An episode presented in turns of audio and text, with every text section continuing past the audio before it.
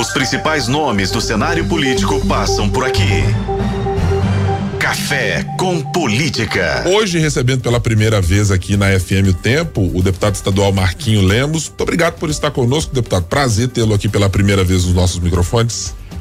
Bom dia, Guilherme Ibrahim. Bom dia, Thalita. Bom, Bom dia. dia aos ouvintes da 91 FM, né? FM Tempo agora, né? É, estive aqui quando era super. Quando era super, é, na nova, na nova roupagem da FM Bom, o eu- Tempo, ainda não, não tínhamos tido o prazer de É. tê-lo por aqui. Deputado, vamos trazer aqui primeiro uma conversa eh, de um assunto que a gente até abordou eh, marginalmente na semana passada, quando tivemos aqui eh, outros parlamentares que falavam sobre problemas de pedágio na discussão sobre as estradas de Minas Gerais. Eh, é um problema crônico para muita gente em várias cidades e várias regiões de Minas Gerais. Então tem muita gente preocupada com o que fazer quando as concessões ganharem volume, o que fazer com as pessoas das comunidades menores e tem uma proposta específica eh, na qual o senhor atuou para mexer com o pedágio e para garantir algum tipo de isenção. Eu queria que o senhor detalhasse exatamente como é que ela funciona e ela alcança que tipo de município? É para todo mundo que precisar passar por pedágio? Como é que funciona? É, primeiro tem que lembrar que logo no primeiro ano do governo Zema, né? No primeiro mandato dele, é, ele apresentou uma proposta lá na Assembleia que era de privatizações, né? De concessões de umas seis a sete MGs, né? Rodovias estaduais. E ali foi que chamou a gente atenção, porque eh, nós tivemos algumas privatizações anteriores e temos exemplo, né, como a, a 3 a 135, né, ali de que pega aqui em Codisburgo e vai até Montes Claros. E um pedágio muito alto, né, um valor que hoje está em 9,20, né, por praça. E numa reunião lá na região, eh, um agricultor, um produtor de leite, me chamou a atenção, porque ele leva o leite a Curvelo duas vezes no dia até a cooperativa. E nessa leva, quando ele leva, ele passa então quatro vezes na mesma praça de pedágio que fica a 12 quilômetros da cidade.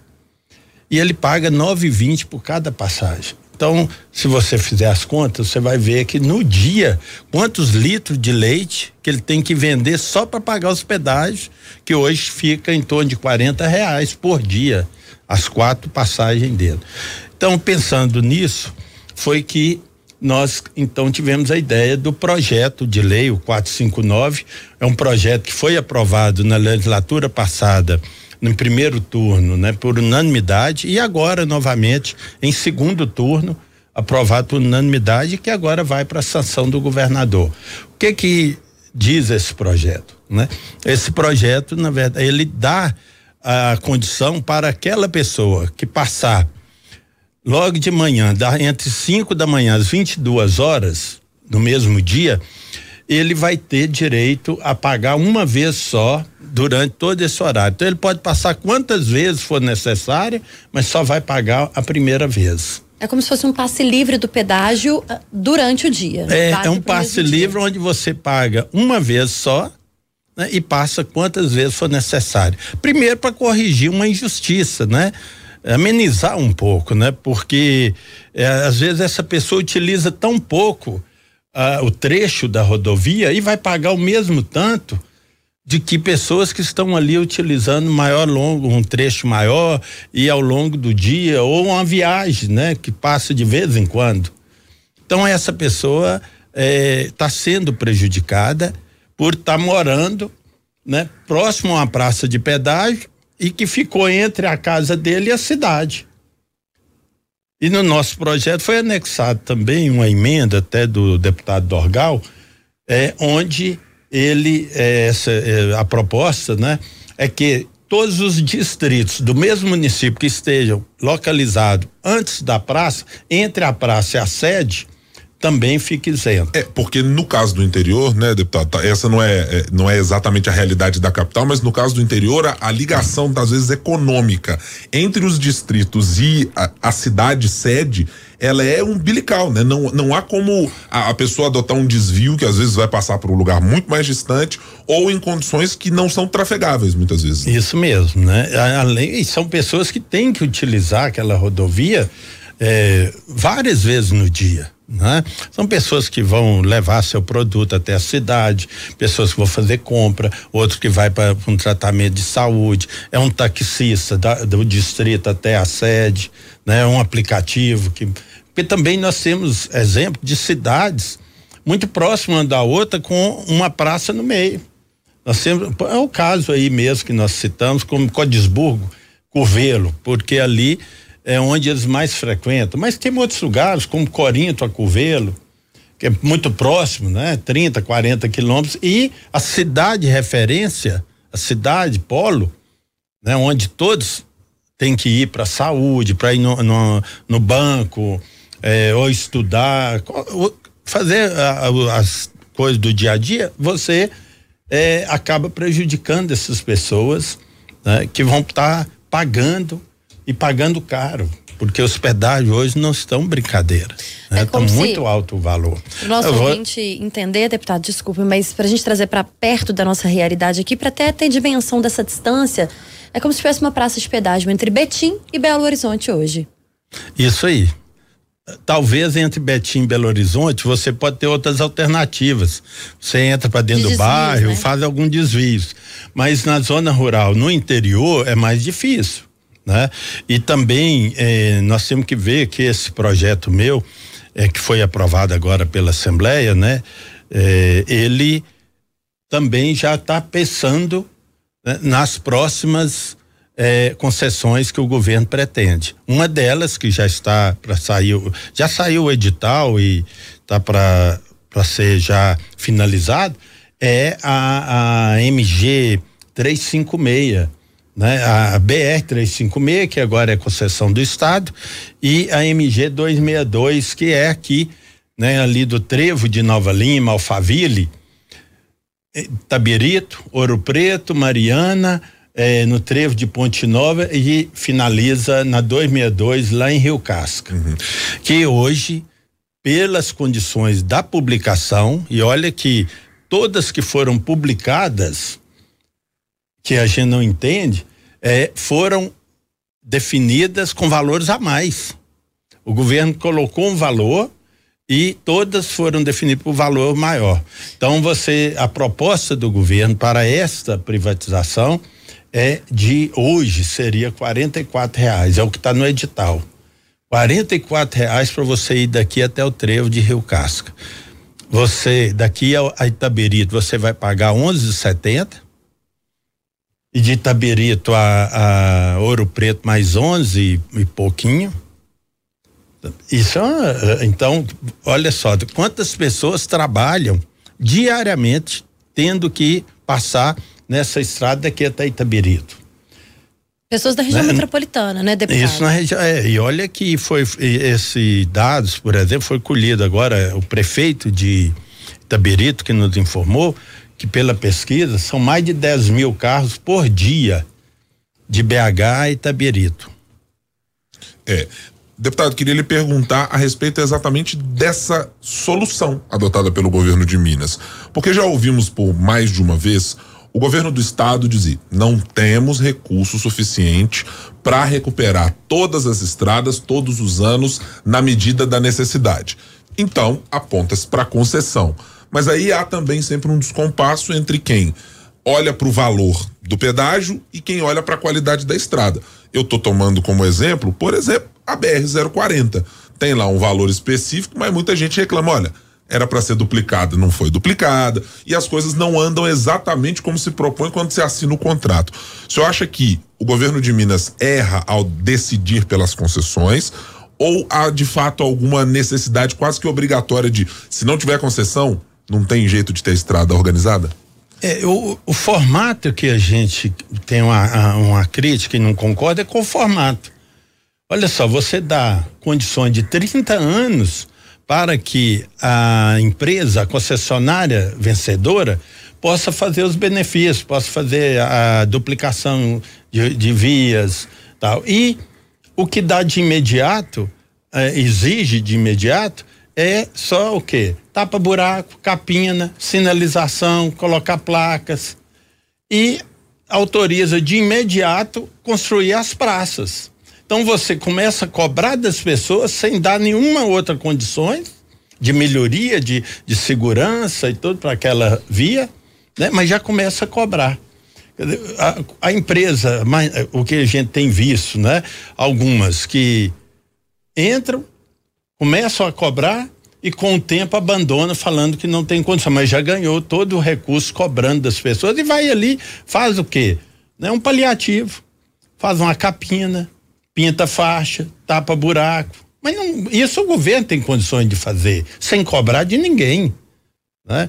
É, aí a, eles alegam que se for é, exigir a, obras mais rápidas, o governo teria que entrar com a contrapartida.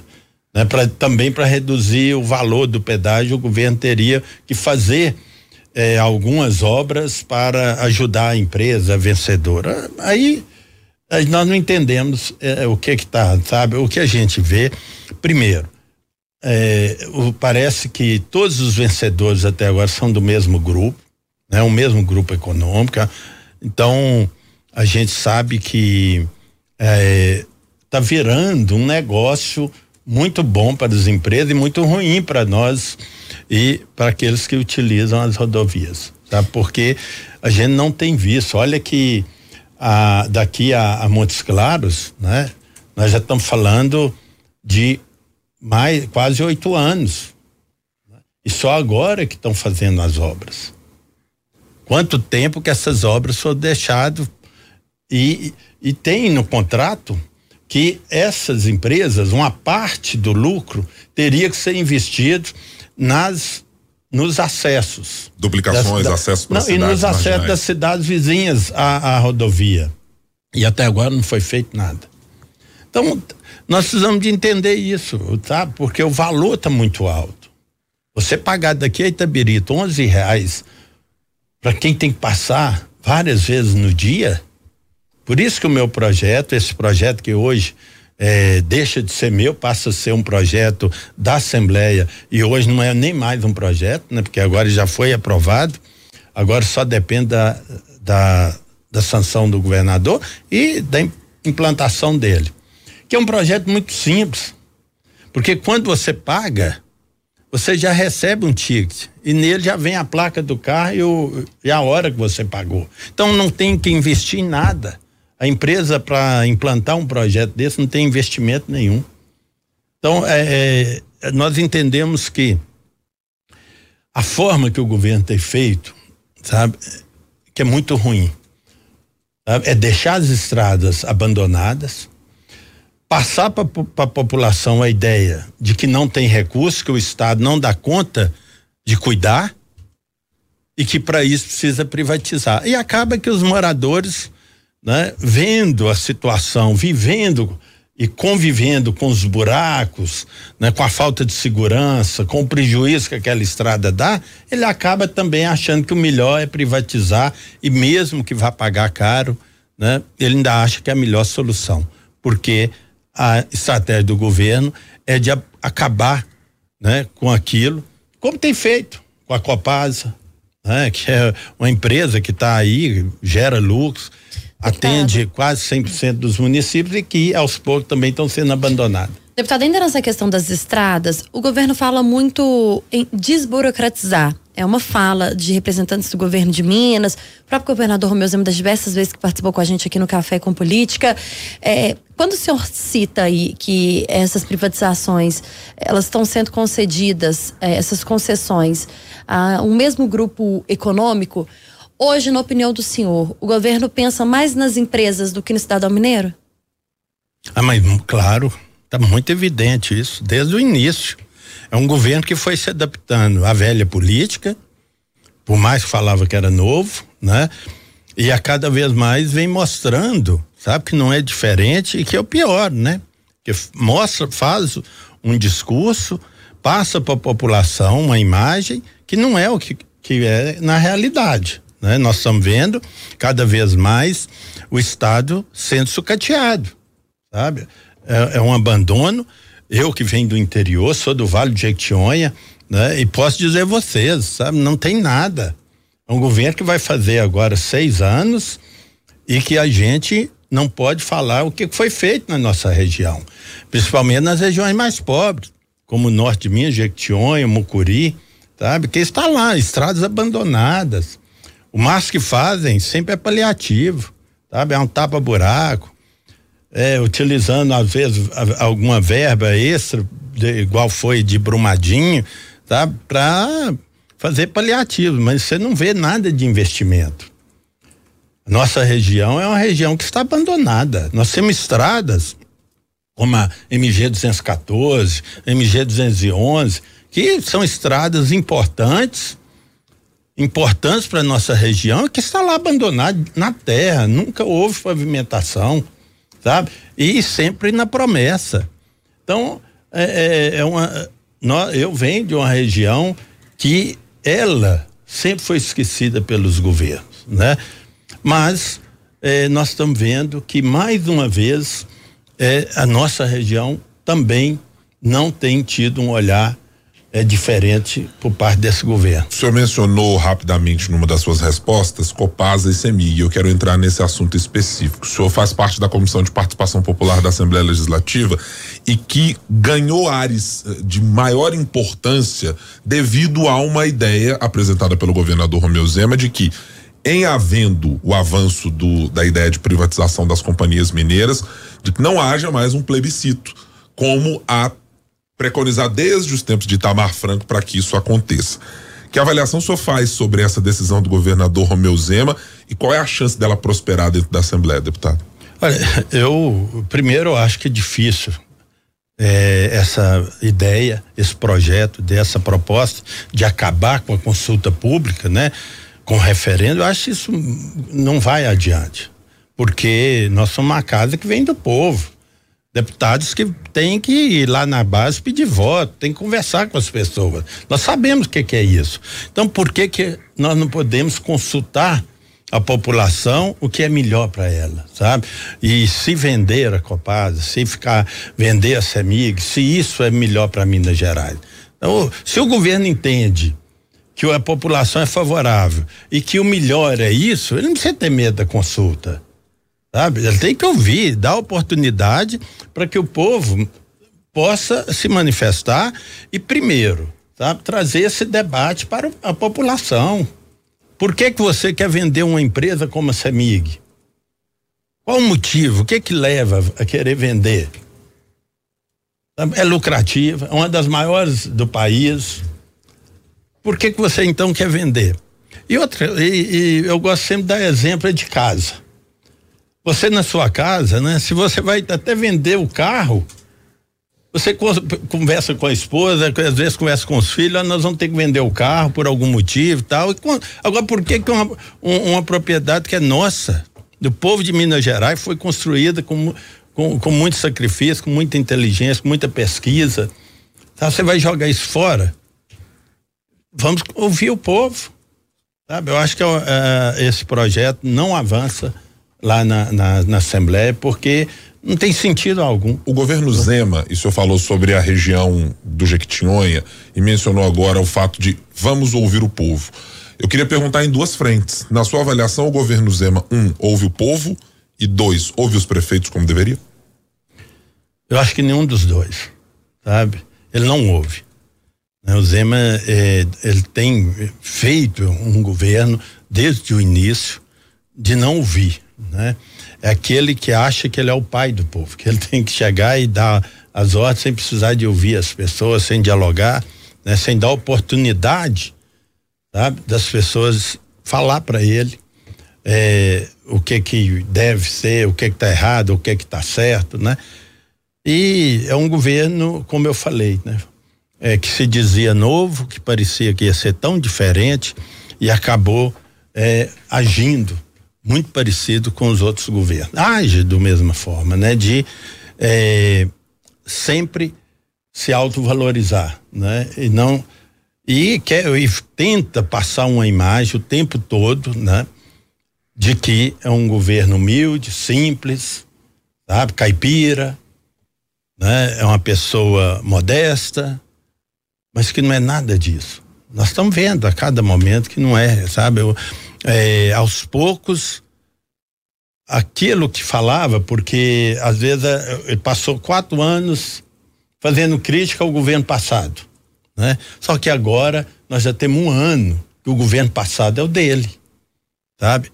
Então nós temos que saber, sabe? Que vai passar mais quatro anos só falando do, do outro governo?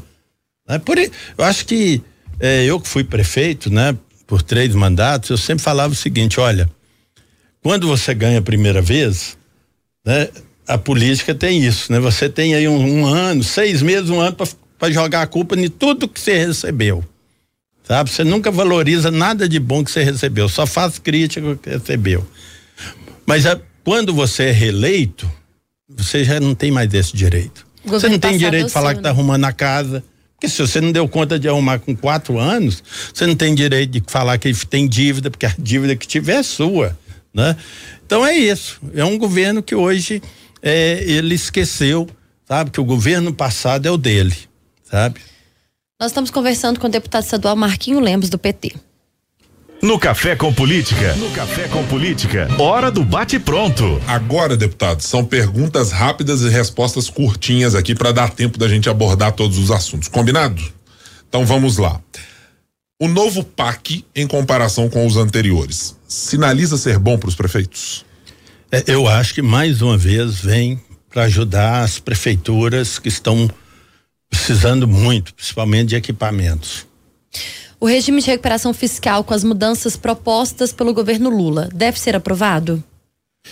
É, eu acho que é, tem que sim, vai precisa ter, mas não da forma que está sendo colocada em Minas Gerais. Eu acho que tem que haver, haver mais diálogo, mais conversa e entender que nós não aceitamos a, e não vamos abrir mão daquilo que é patrimônio do povo de Minas Gerais.